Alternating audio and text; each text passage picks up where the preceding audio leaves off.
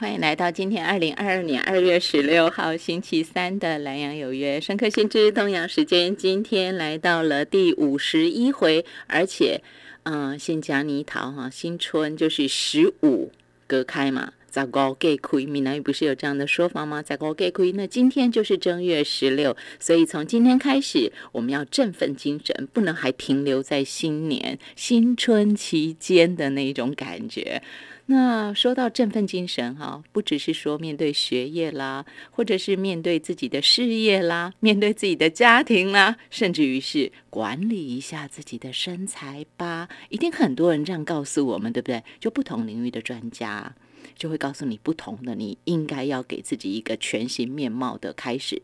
好，那在今天节目呢，我觉得是算是给我们大家一个。就算怎样，是舒压吗？是让我们自我解放吗？是释放我们自己吗？这本书的书名多让人喜欢啊！天生不爱动，副标题：自然史和演化如何破除现代人关于运动与健康的十二个迷思。那为大家选书导读的，他是善心人，在。过年前他就已经做好心帮我们找好了这本书，这是《名侦探科普男》央广《名侦探科普男》这个节目的主持人，他是东阳先生为大家选了这本书《天生不爱动》。午安，你好。哎，主持人好，各位听众大家好。你怎么在过年前就这样子发心为大家找了一本这么温柔善良的书？诶，这本书应该是刚好符合大家在做新年新希望的 另外一个，刚好反过来吧。因为很多人新年新希望会觉得说啊，我要健身啊，我要运动啦，我要我要如何如何啊？对啊。哎，如果做不到，或说，诶，或者是人家不是今年，人家是去年就已经发心想说，我二零二一要做到，结果没做到，二零二二想都不敢想。其实我觉得，对于中国人、台湾人有一个好处，就是你可以许两次这样的愿望。第一个就是一月一号的时候跨年嘛，对不对？对对。那第二次就是农历年哈。我第一次听到这么这么这这偷懒的想法。我自己说过，这个就是我们可以有两次的机的机会。没想到竟然从另外一个人嘴巴说出这么不好意思的话，还 厚脸皮的。嗯哎，对啊，一不是有说吗？一鼓作气，再而衰，三而竭。所以我说，我们这种是很赖皮的想法，我们要两次的。好，不管怎样，就是今年您为大家选了这一本书哈，但是他却不是告诉我们说，如果你不动，你就是十而不十恶不赦。他反而告诉我们天生不爱动，所以你今天为我们大家选的这本书，它作者是多厉害的人物，可以直接给我们拍板定案，说我们人类就是天生不爱动。哎，真的，如果说这是我讲的哈，那名侦探柯普南的节目主持人讲，可能一点说服力都没有。有啦，有有有，你讲还是有说服力。是因为所以我就要借别人之口，因为它这是一个我们今天谈是一本书，对，它是书名。这本书名它用中文的译名叫做《天生不爱动》，但是讲这句话的人，呃，当然是出版社把它翻成中文的名字啊。但是它原文书名你就可以直译。那所以救护要探究说，那原文书的这本书的作者是谁呢？诶，他是一个，诶，出版社对他的定义，我不知道是不是写在原文书上面就这样写啊。他说他是一个哈佛大学的赤脚。教授，哎，对我看到那个赤脚教授，我还愣了一下为什么叫赤脚教授。哎，这个其实，在台语里头，赤脚并不是对恰卡就不是一个太太恰卡先哈，就不是一个太太那个，因为你看哈佛大学哦，然后他还是人类演化生物学的教授，你怎么跟人家讲说人家是一个恰卡先呢？对嘛？所以那个赤脚应该是指他的另外的其他。呃，其他他的学术上面，或者他本人，因为像在书中他就有描述，他是一个瘦瘦的，哈，他并并不是太精壮，也不是肥肥胖的人，所以他当讲这个主题，哈，一个是他的学术成就，他的我们知道哈佛大学，然后他除了是人类演化生物学的专业之外，他还是哈佛的骨骼生物学实验室的主持人，所以是很威的人。对，很灰的人。然后呢，他也在非常多的科学杂志期刊发表关于跑步的学术文章。哎，所以那个赤脚教授出来了哈，因为他讲跑步，他讲运动。对，可是他听起来是一个运动的提倡者啊。然后，而且呢，呃，有一本书叫做《天生就会跑》，那个作者还盛赞说，就是这位作者，我们还没提他名字，他叫做丹尼尔·李伯曼，说没有人比李伯曼还要了解人类的身体。然后呢？过去其实有一本书叫做《从呃从从零到文明，人类身体的演化和疾病的产生的作者，哈、他也写这样一本书，所以看起来他应该是一个很正面正向，应该要去鼓励大家说，哎，多运动啊，然后对运动对身体有益啊。对，可是为什么出了这样一本书叫做《天生不爱动》呢？而且他说要去破解我们的生活上面的种种迷失，哈，有种种迷思，有十二个迷思。是这个迷思，我待会可以在节目当中跟大家聊一下。这些迷思可能也是我们过去在日常的谈论当中，嗯像比如说我们该不该运动，然后呃坐着坐着很很罪恶，因为你坐着不动的话，那就会造成疾病啦、懒惰啦。嗯然后我们是现在有好可怜哦！为什么一定不动就要跟懒惰画上等号？对，对 因为然后就会有一些有一些你很联想到的嗯呃感受，比如说就变肥肥胖，嗯嗯，然后呢嗯就好吃懒做，然后这个人呢就一无是处，就是一方面我全部都是往，可是呢他就是 真真的，我觉得十恶不赦一无是处，就是一些尽是一些负面的名字。可是我们也扪心自问，当哦像书里面他有提到，我们去做问卷的时候，比如说会问你说啊一天做多久多久时间运动啦，然后一个礼拜做几次运动啦？有没有符合说那种三三三法则啦？嗯比如说一个礼拜运动几次，心跳是多久，然后运动次数是时间是多长等等的。哎，这些问卷其实古今中外哈，大家填这个问卷的时候，就会觉得他好像在评断一个人的优劣。好，自己是不好意思写都没有的，但是事实上也真的不会因为看了问卷以后就真的开始运动。说真的，是是，然后也包括说这个新年新希望，每一次都新年新希望。然后呢，呃，有时候我们光看那种经过健身房的时候，嗯。哎、现在健身房都要是那种放在一楼对对对。透明玻璃，对，让大家看到，对，让看到大家看到里面在做什么，而且会放音乐啦。哎，连在我们宜兰都这样哎，对，就以前觉得说这是很个人的事情，又或者说我家附近就是学校，学校操场哦，在那个不是疫情期间的时候会开放，嗯然后大家就去跑步，嗯嗯，而且呢，你会习惯说大家都会跑外圈。对，虽然这个就是一个一个一个一个那个大家约约定成熟的习惯了，就是如果你要竞竞速的话，你可以跑内一圈，圈对，慢跑要跑外圈。嗯哼，好像然后呢对，然后你也慢慢看到说，哎，大家的装备，以前跑步有时候是那种啊，运动鞋套着就去跑了，对，现在呢，可能要有其他的装备，比如说呃，你会听听音乐，好嗯哼，你会绑一些可能是以前是手机，现在是运动手环，去测量你的心跳、你的你的跑步的状态、嗯嗯嗯。圈数等等的。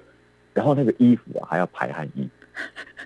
好、对不对？然后跑完之后呢，还要去吃那种高蛋白的食品。对，对，就是这些这样才有长肌肉啊，没错，好，那个才才会长肌肉，因为我我们运动的很多的目的当中，嗯，要健康之外，可能要体态，对对对，体态，对，然后对，然后要有一些我们看到电视新闻报道、电视的广告等等的，都一直去描述这一些，你要跟着大家，这是一个全民运动，而且这个全世界大家都要的。好，我就一路拉回来讲说，那这本书竟然告诉你说，哎，天生不爱动。我们是不爱动，所以要动呢？还是我们天生就如此，所以没有必要去动啊？我就顺应自然，反正演化也没有让我变得爱动，我何必这么勉强自己呢？是因为这本书除了书名之外，呃，书腰上面那句文案哈、嗯就更吸引人了，因为他说，人类并未演化成爱运动，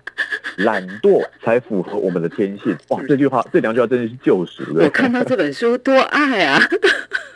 尤其呢，这本书虽然是我在过年前的时候选的，但我在过年期间读这本书就非常愉快啊。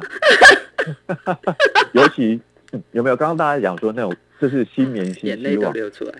可是你看新年期间有多少间运动中心是开着的？有哪个运动场上面你就看到有人在跑步，没有吗？有人在运动？对，没有，而且大家就会觉得说啊，这就是一个让我们当沙发马铃薯的最好过。年啊，过年你那么煞风景，做什么不是就应该追剧啦、看看书、听听音乐、看看电影吗？是，就算是去郊饭外踏青，我们过年会去走村嘛，对不哎，对？对，对，现在想象大家走村不是那种以前呃，我记得小时候走村真的是出门之后，然后看方位，哦，对，然后就跟家人一起走，可能走到庙宇去拜拜啦，走到哪去赏花啦等等的。现在人不是，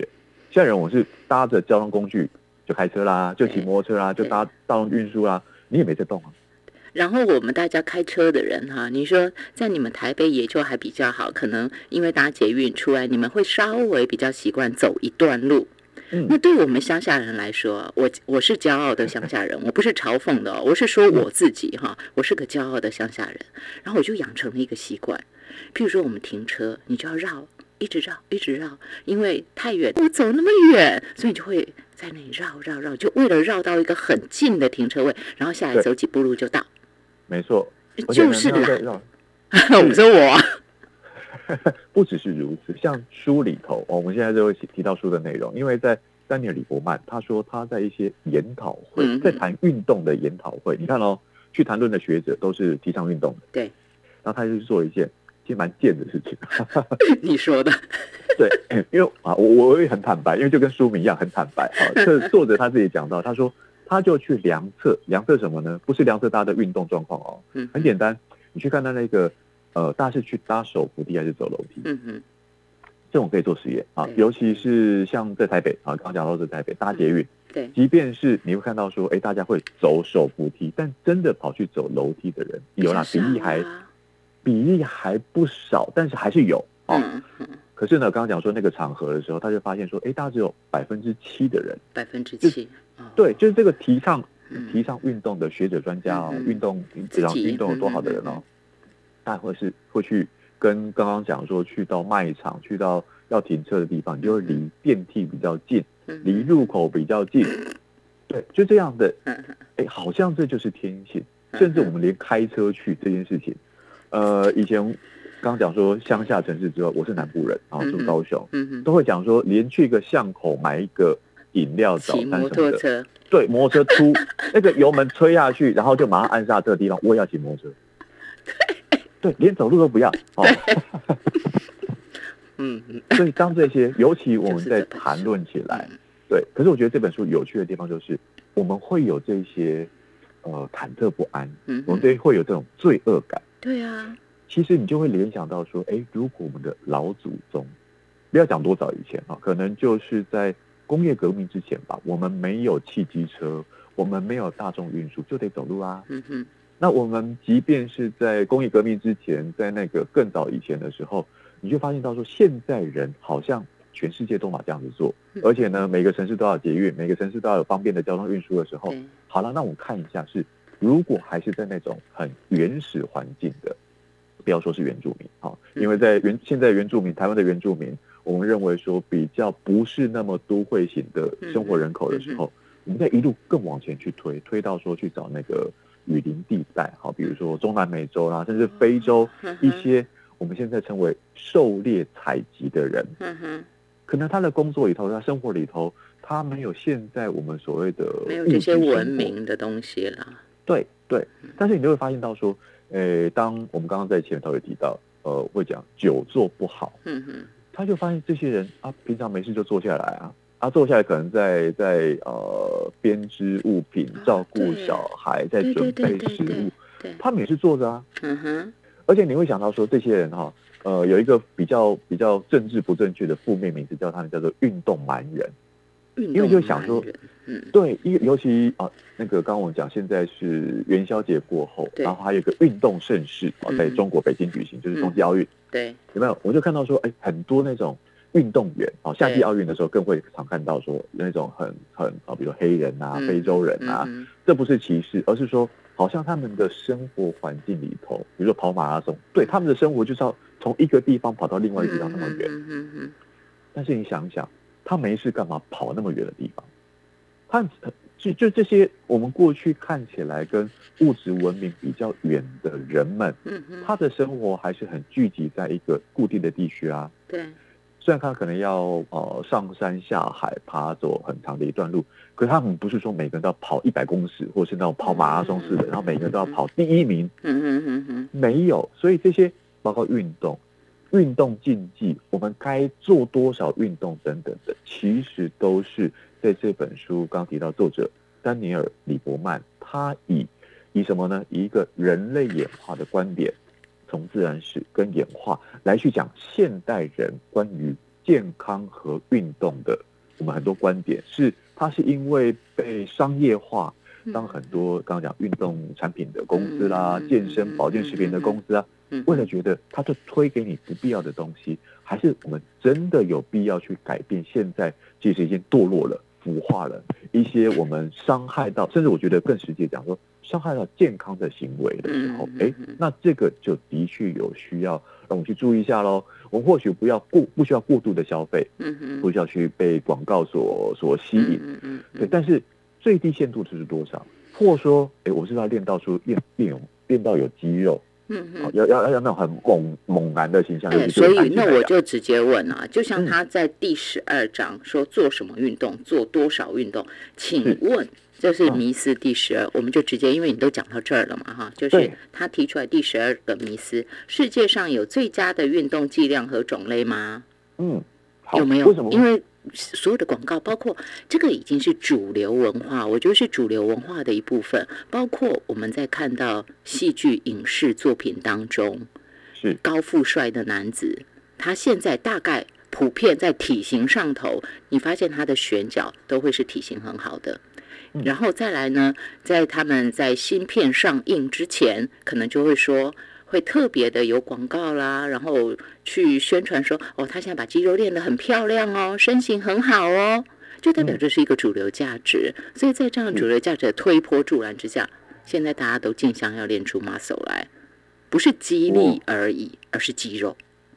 是，我想一个更更呃贴近我自己的经验，在十几二十年前，因为我现在年纪十几二十年前是开始小时候，诶，也不到小时候，就我同学开始有要。有有人要开始要结婚了，嗯哼哼。好，那时候我们叫做我们出社会要开始包红包，要去参加喜宴，然后哪天自己可能要宴客要结婚的时候呢，呃，这时候我们就会讨论到激励啊，就要讨论到肌肉了。为什么？因为可能会有一个桥段，就是要新郎抱新娘，抱不起来就很糗哈。所以同学就讲说，哎，我我要练一下肌肉哈，就开始做伏地挺身。嗯我那个年代呢，学校也没什么健身房，哈。后来回到学校去，就发现说，哎，现在有健身房有什么的。以前的体育课就是球丢出去，然后器材丢出去，来大家去跑去去去去活动。啊，对对。所以在十几二十年前那时候，大家开始练肌肉。同学之间，我 我的印象就是，是因为要抱新娘，那一刻你可以举得起来。现在想起来，你像很像很像那个奥运的举重对吧？是啊。对，举起来，然后啊，好，停住了，可以放下来。哦，放下来，结束了，那一关就过了。没有什么去去练出说有啦，有一些呃，你可能要做打扮，但是那个打扮呢，不会讲说我的肌肉造型，嗯嗯嗯嗯，你可能讲的是说我要穿什么样的衣服啦，对，要什么样的一个，比如说发型要如何去啊，嗯，慢慢雕塑到刚刚讲说这样的一个造型，那再回到主持人刚刚一开始问我说，是不是有呃剂量？对，哦，比如说你要做多少个深蹲，你要做几次的举多重的杠铃等等的这种，哎，现在我们开始都把这些东西一一的计算，而且还有一个，比如说你的身高体重是多少，你的标准值应该是多少，所以你应该做到多少的量，然后来我们开始的计划，这个计划是你不可能一天两天就做起来，所以可能要花三个月，可能这三个月的时间，你我们要练练练练如何如何，就让我想到说，我现在好多东西都需要计量，嗯嗯。连打疫苗，我们都要问说要打几剂嘛，对不对？嗯哼，要剂量，然后呢，要呃维他命要吃多少的，要吃高单位，然后要吃那种吸收力好的。对，就是其实这背的迷思在，嗯，那这个效率呢，是我必须在它的时间成本哈，这时间跟金钱的成本，以及我要落在哪个平均值，嗯哼，这个平均值呢，所以我才会凸显出我个人像商业成功人士。书里头提到，台湾也有一些企业这么做，就是老板会带头这么做，来鼓励员工去练练身体，下班后要去健身。对啊，那健身呢，他会提倡出几个，比如说你的工作效率会提高啦，你的家庭生生活会更美满啦，然后你的身体健康会更好啊，等等的。到底有没有？有没有这个标准？嗯嗯。其实说起来，这个标准我们在推往更早期，其实也没多早，就是在呃七八十年前、八九十年前的二次世界大战的时候。嗯。那时候，全世界的科学家才要去研究一件事情，研究什么事情呢？研究就是说，我们一天人要活下来，不要说过得好，人要活下来，要摄取多少的热量？嗯嗯，这件事情大家有想过吗？大家也想的是说，哎，吃三餐中间还有点心，吃饱吃不饱，吃到饱，哦，吃到撑，然后吃到。现在我大概就算知道一千八百大卡，也不会，你也没有办法直接把它转化成说，哦，我就要吃多少的菜，吃多少的饭，吃多少什么什么什么。可是我们去想一件事情哦，就是呃，在很多我们进到超商、便利超商看到那些食品啊，或者是进到商店看到那些食品的热量标识的时候，去到手摇饮店都有。这件事情什么时候开始发生？这几这不是因为我们要摄取多少，而是我们害怕摄取太多之后，对，才开始锱铢必较。那会怕摄取过多，是因为我们看到的，比如说很一眼望去的就是，比如肥胖啊，对，嗯，哦，那我们过去呢，当瘦的时候，没有人会觉得过瘦，对不对？通常都是在那种呃成长阶段的时候，爸爸妈妈师长会觉得说要多吃，要吃营养，要吃足够来，吃多睡多，然后。才能够健康成长。嗯嗯，到了成人世界之后，我们就开始说：，哎，不对，这时候我们不应该吃那么多，我不应该睡那么多，就是开始去用减法去看，说因为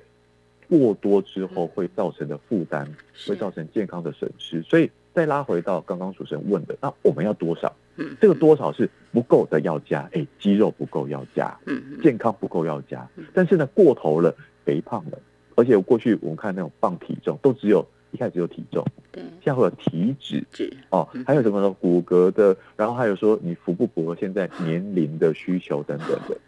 好多好多，嗯嗯，多到让人家觉得烦。所以当这本书就是一个救赎了，如果不爱动，什么都不用去计较啊，那多好。嗯哼，但是他也不是叫我们都不动，因为他也有举很多的。啊，研究证明说，其实身体活动它是对于各方面都有帮助，甚至于他也有提一个例子，也是现在这几年大家在讲的沉默的海啸之一的那个阿兹海默症，有没有？是，他说也是有证据啊。虽然说这样相关的研究还不够多，但是的确也已经有一些证据证明说，有几个相关的机制，就是身体活动可以促使脑部制造效力强大的分子，就叫做脑源性神经营养因子。BDNF，所以并不代表说都不要动，所以这个就是迷思跟正确知识之间是就在这本书，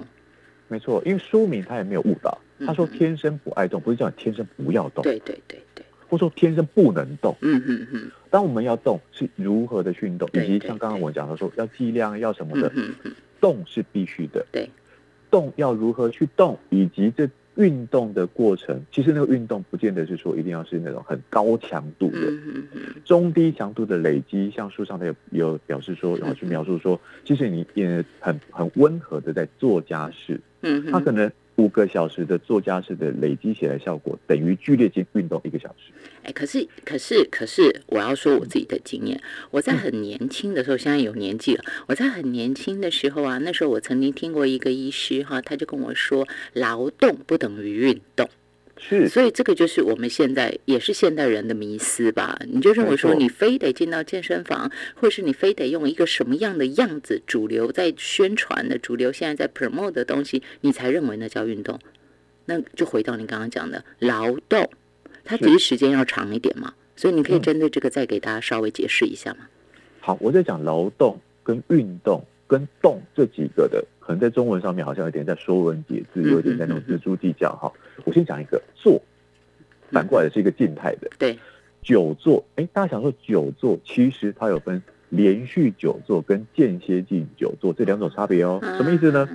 如果你坐坐在那边，就是三个小时、五个小时、八个小时都不动，哦，那问题可大。可是呢，如果你坐着，偶尔起来动一下，所谓的偶尔，可能是一个小时当中起来。动个一阵子，啊，这动了一阵子，啊，喝个水啦，起来伸展一下筋骨啦，甚至你坐的地方，比如说我们会讲说，哦，现在坐坐要做有啊靠背的啦，人体工学的啦等等的，哎，反而因为有这些支撑，你没有去训练你的背部肌肉，让自己身体撑起来的时候，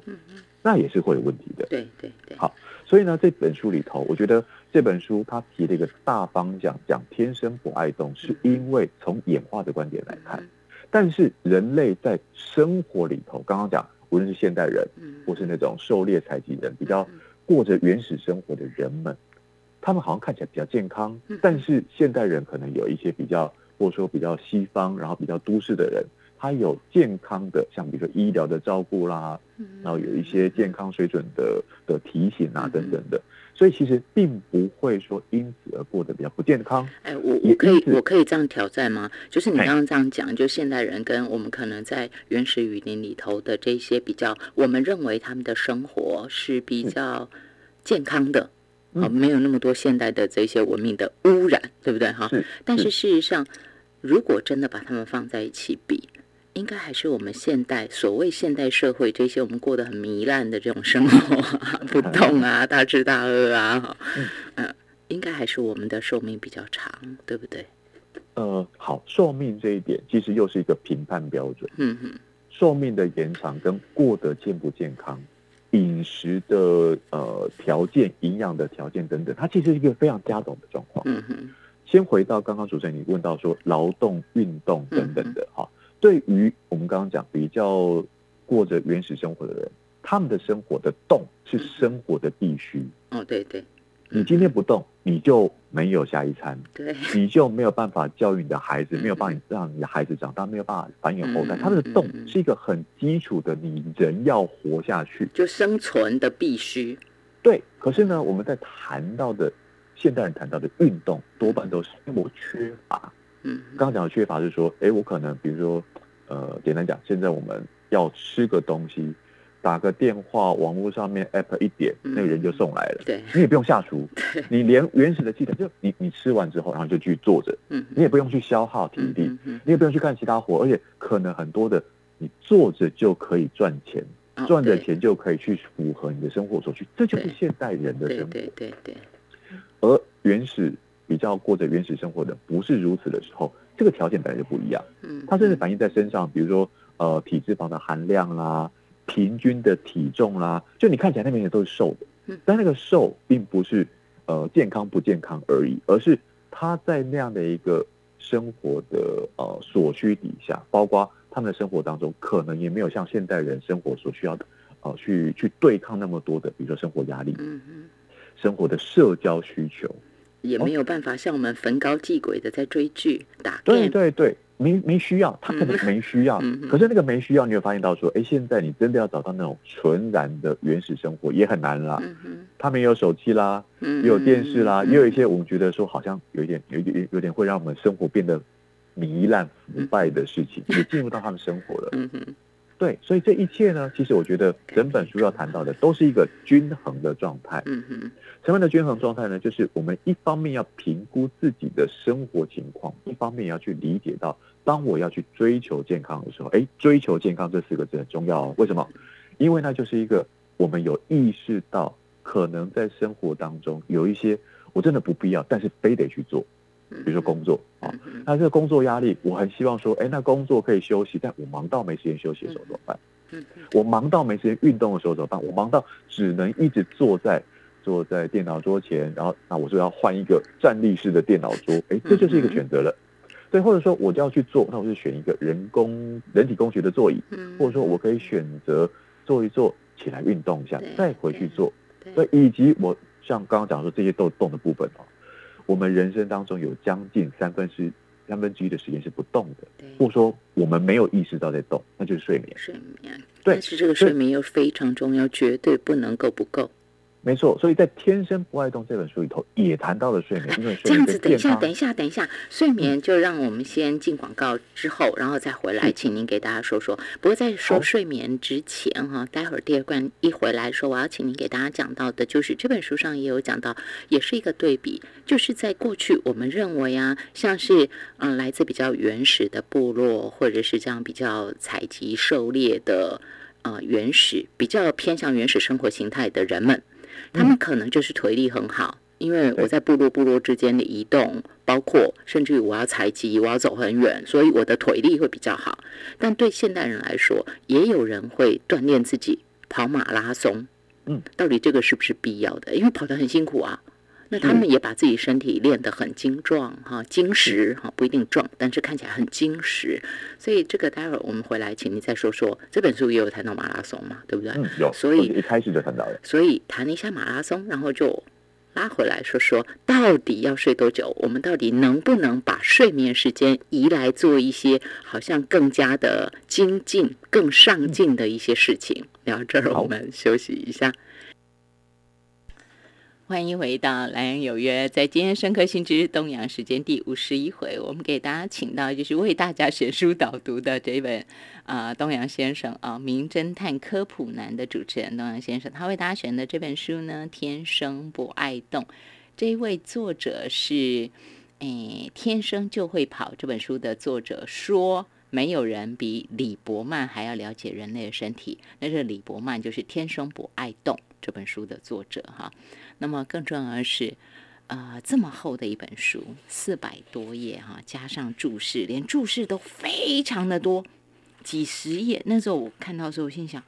啊，这本书 怎么能那么专业呢？简单说哈，呃，本文本本文写到三百九十七页哈，当然是印刷了哈，三百九十七页，然后后面就全部都是注释哦，一直一直一直是注释，然后翻翻翻翻。四百七十八页，大家就可以知道我为什么特别要讲注释呢？就是这本书虽然它写的非常的平易近人，你会觉得很好看、很好读，但是它却是非常的专业。专业那个部分我们就留后面再请东阳先生给大家说哈。我们继续给大家请到是《名侦探科普男》这个节目的主持人，他是东阳先生。那么在刚刚广告前啊。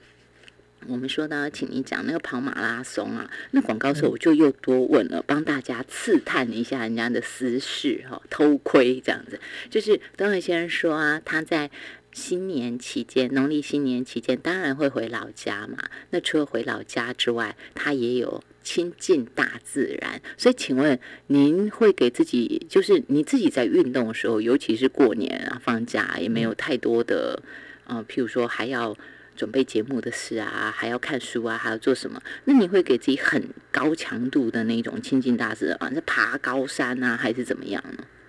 嗯，没有诶，就只是出去呼吸新鲜空气，以及呃避开人群，我们还是要做好防疫的工作。对对对对对，所以亲近大自然这样子。对对，应该说，呃，我觉得我跟作者有一个比较从演化的观点，或许就是因为过去所所所念的。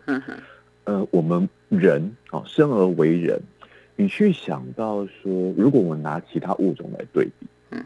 大概不会去做多余的事情。但人类一直在做多余的事情，比如说像我们在读书，我们在电台节目在谈书，其他动物会这样做吗？不会。对，对，真真的。然后你会看到说，像必要了吧？对，太不必要了。然后呢，你会看到说，像书上哦，作者去描述说，他家有狗狗。狗狗看到它会很兴奋的跑过来。嗯嗯，他说：“我们人类好像不会有这种行为，就是突然跑去用一个很激烈的运动状态去做什么事情，除非你现在被呃肉食性的动物追着，熊啊、狮子、老虎的追着跑的时候，你才会这样做。嗯所以呢，我们回到生物的原始状态是为什么我们不爱动？有一个理由是来自于是呃，我们要节省能量。因为能量是需要取得的，能量不是呃，我们不是植物去晒太阳就获获得能量，光合作用就可以这样。对，我们不是这样子的，我们要去吃，要去以前的人类要去找到食物。哎，对，那个要是从从百万年前的人类还要钻木取火，弄出那个火，不知道弄多久？对。包括说，像刚刚讲钻木取火，我们会人类会吃熟食，并不是因为好吃，因为那是现代人，我们还是会吃生食。但是熟食跟生食之间的差别有一个很大的原因，在于说，很多时候熟食比生食具备更多的能量，在我们摄取之后，能量、养分这些都很重要的，所以我们才能够生活下去，我们才能够成长，才能够繁衍后代，这是生物的本能。所以能够不耗不消耗能量，因为。过去人类有这一餐，还不知道有没有下一餐。对，今天我抓得到一头一头动物的肉，我可以吃。我很多还要保存下来，去腌制，去怎么样去保存下来？说今天我不是饱餐一顿之后就没事了。对，好，所以这是人类的本能。回到刚刚讲，在过年期间的时候，出去走一走，他就又回到人的自然状态的时候，去感受那一些，然后去去动。所以呢，我并不是要一个高强度的运动，而是用一个比较舒缓我们原本有的需求，出去走一走，活动筋骨啦，让自己的身体放松啊，释放压力啊等等的，这些都是可是回到刚刚讲说，在在之前讲到马拉松，对啊，现在很流行啊。为什么要去跑马拉松？而且不止马拉松，后书上又去描述到那种铁人三项，会跑到那种虚脱，嗯嗯嗯，跑到吐，跑到无法完赛，就是你跑到受伤这样，还要坚持到底，很自虐，听起来。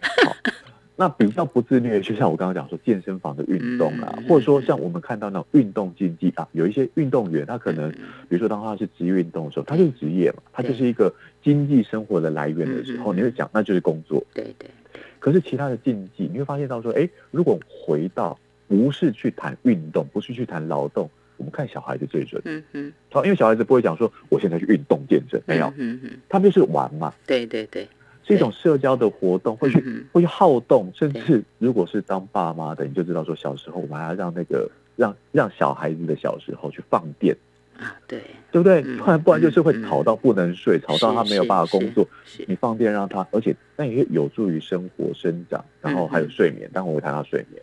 又讲到马拉松，就是一个为什么人要特别去做一件？而且过去我们知道马拉松的传统开始的时候，那也不是为了要去竞技，而是。他就是讲士兵嘛，所以士兵要去传递讯息，所以跑了那么长一段路。嗯，可现在呢，我们就好讲说，哦，我们先从几公里，然后跑半马、跑全马，嗯，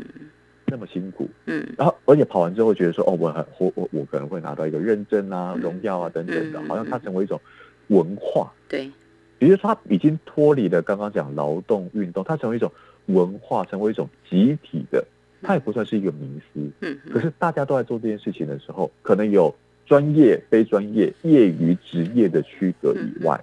为什么要做这件事情呢？书一开头就这么提到的，所以他会提到说：“哎，那我去看一下，一样比较过着原始生活的人们，他们会这样做，会他们可能会因为我要从 A 点到 B 点，我可能要去进行交易啦，可能要去去狩猎啦，因为这个狩猎需要走这么远，半跑半走的这么远，我的确需要。”对，但是他们不会说哦，我一定要走到四十几公里的马拉松的长度。嗯，如果我今天走到，我就走到十五了，我就完成我的目的了，就到这里了。对，就休就就就坐下来休息啊，或者就回家啦。就他没有必要一定要如何，但是他们的生活环境可能有常常需要要如何，他们走的时间、走的步伐、走的旅程，就是比我们看到相对的现代人不一样的时候，那我们是不是就一定要跟他们生活一样呢？就像说，我说跨物种，我们要跑，要跑速度快，我们要跑的，就算可以跑到奥运奥运金牌，跑到十秒以内，我们还是慢的可怜。我们可能是比松鼠跑跑得快，我 们远比比熊比那些都跑得慢的时候，我们要去竞争那个速度做什么？所以在人类的文明当中，就有刚刚讲说是劳动、是运动、是动，它可能有不同层次的。而在不同层次之余，或许刚刚讲去跑马拉松的人，他有其他的信念，嗯嗯，他会认为说，在生活当中去去征服了这件事情，他有一个目标要去完成它的时候，所以往往有时候这些运动呢，不只是动与不动的区隔，可能还有其他的目的，这个目的连带有好其他的好处，可能有其他伤害，像刚刚讲说，会有一些运动的伤害啦，可能会有过度的耗损啊等等的，对，所以跑运动马拉松这些。或者说我们的运动到底要多少的剂量，以及甚至回来讲是静态的，我们讲是睡眠，是是静坐，连睡眠我们都好奇说，比如说可能会常会听到一个数字，说一天要睡满八个小时。八小时。对，然后呢，是不是呃一定要几点睡？是不是早睡早起？嗯嗯。尤其像现在台湾，台湾前阵子教育部才公布了一个，就是有人在号召说，哎。在发育成长中，孩子不应该那么早起。对，可不可以我们就取消早自习啦？甚至说，我们第一堂课时间可以往后一点。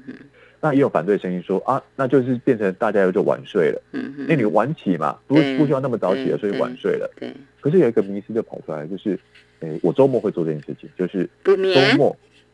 对补眠，以及有时候就会跟家人在聊说，哎，我们到底要几点起床？嗯。我们能不能睡到自然醒？嗯哼。为什么？因为就发现到说，当我们在讲一天睡几个小时的时候，往往其实我们要靠闹钟，嗯，要靠闹钟把自己叫起来，对不对？所以呢，它有生物时钟，对不对？对对，它就是一个正常的生理行为。因为我们要有闹钟的原因，是因为啊，上班就是几点啊，几点就要出门啊。我们一些社会规范的时间在那边，或跟人家约就是约几点的时候，我们必须准时。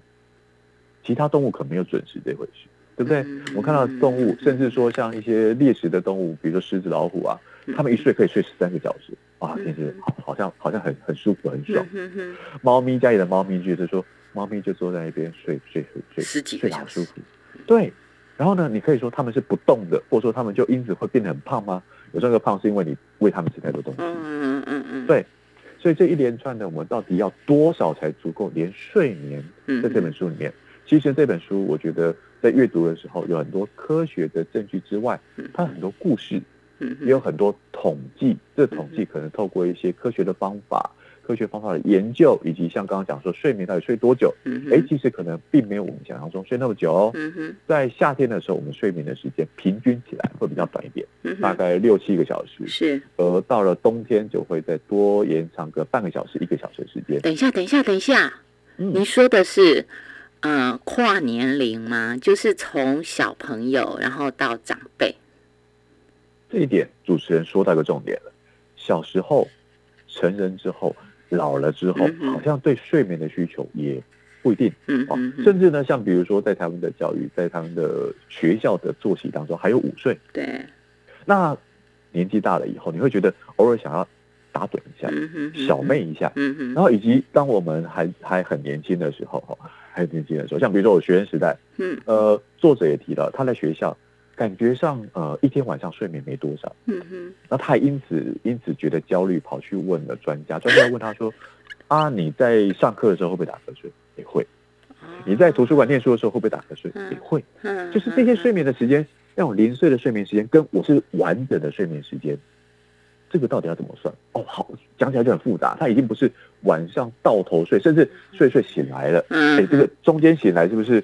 对，我就睡眠的品质不好，我就没睡好，或者说，就算我这个晚上睡了七个小时、八个小时，一觉到天亮，可是起来还是很累，嗯哼，或者说做梦梦到很累，嗯哼，哦，有太多的状况是，到底我们睡得好不好？我们有没有一个很客观的，或者说一个很主观的，啊，以及有没有一个科学的量测，或者说那个就是一个感觉，以及啊，睡眠到底有什么用？睡眠是给身体休息还是给脑袋休息？这本书通通面面俱到的。刚刚主持人讲到说，为什么它后面会有那么多的注释？其实它还是一本科学读物。嗯哼，所以很多讲的呢，并不是作者的一家之言而已，而是他参照了非常多相关领域的研究之后报告之后，而且这些这研究其实我常会讲说，这些科学研究是千锤百炼，甚至它有错误要去做修正。所以去描述说，像科学。现在在讲睡眠，哎，睡眠我们越来越清楚，可是不了解的地方还是很多。对，比如说睡眠的时候，脑袋在干嘛？脑袋帮我们整理记忆，帮我们在整理。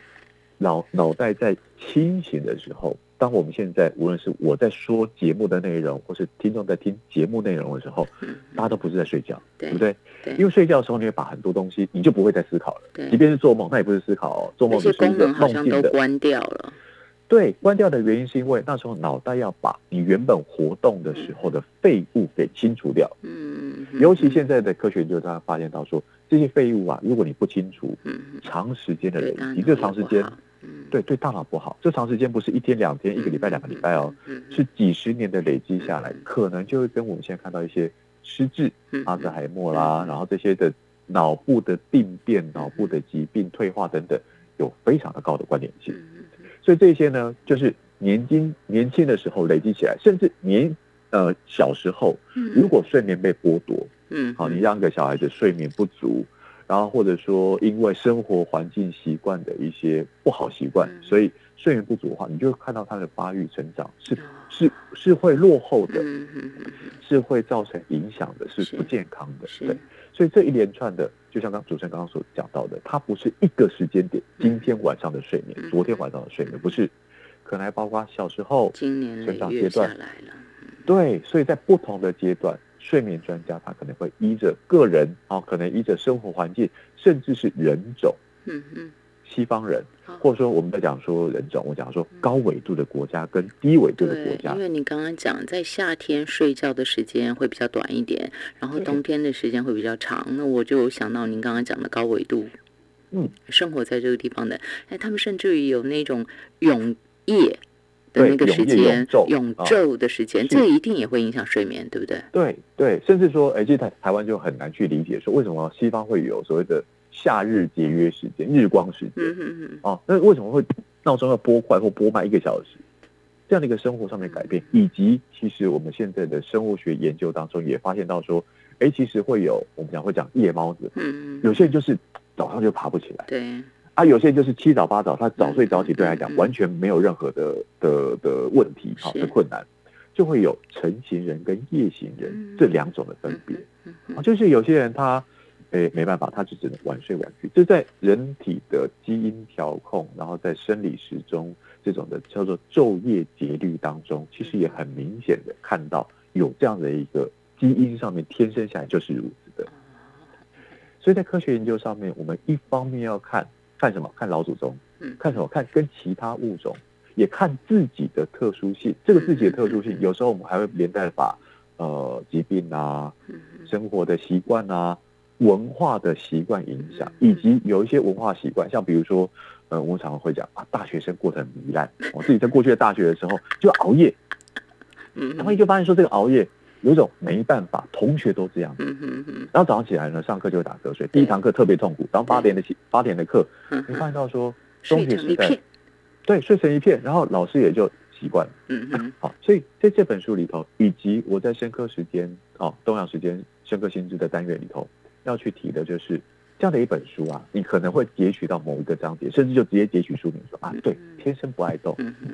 那我就不要动。但不是看完书名之后你买了书，或是读你根本没读嘛，你根本没有去读说作者要讲的事情的时候，它里面也有倡导运动哦，对，又去倡导说，哎，像什么样的，比如说有氧运动、无氧运动、去健身房等等的，它面面俱到都都讲了。嗯，原因就在于，其实他要去探究的是人类这样的一个行为。刚刚讲跟狗狗去比，嗯，跟其他动物去比，跟老祖宗去比，跟现代的一样是都市生活、乡间生活，是或者说很原始生活的人去比较的时候，哎，到底人类处在什么样的阶段，以及当这些生活改变的时候，有没有就演化了，造成说，哎，呃，过去我们在看一些科幻的题材故事的时候，就讲哦，当人类一直在用脑袋，嗯所以脑袋就会越来越大，嗯然后身体就越来越小，因为我不运动嘛。有没有发生这样的情况？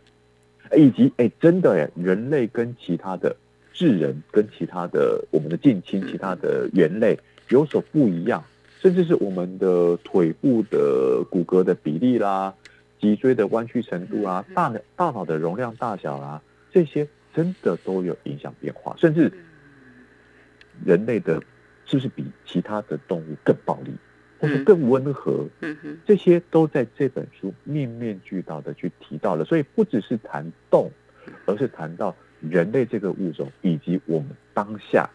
我们自己，以及跟其他人的，你可以说是比较也好，或是放在这整个光谱当中，我们如何去理解自己，透过科学更理解到现在科学进展到研究到哪里，这些研究到哪里，或许对我们健康有益，嗯或许对我们的，其实我觉得更重要的是打开我们对于科学的理解，尤其有时候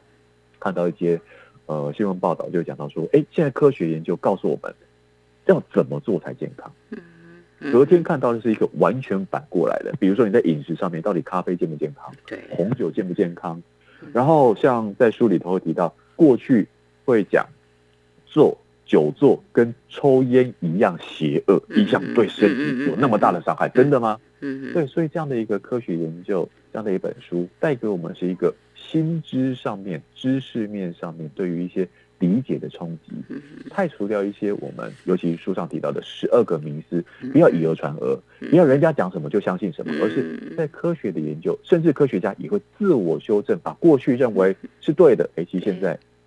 不一不一定是对的哦，过去是错的，哎，现在也有它可取的地方。嗯哼，在这本书透过今天的节目，带给大家有一些不一样的观感跟理解。哎，我可不可以这样说啊？您嗯上次在去年十一月、那时候讲了一本很小但却很厚的那本 书《哦哦哦身体》，有没有给拥有者的说明书？我可不可以把它加在这一本书？就是这两本书，我觉得都应该要读到的。可以，可以，我觉得可以。对吗？哈，好，嗯身体加天生不爱动这两本书，大家去搜一下，一定都会觉得很好看，而且你会觉得收获满满的。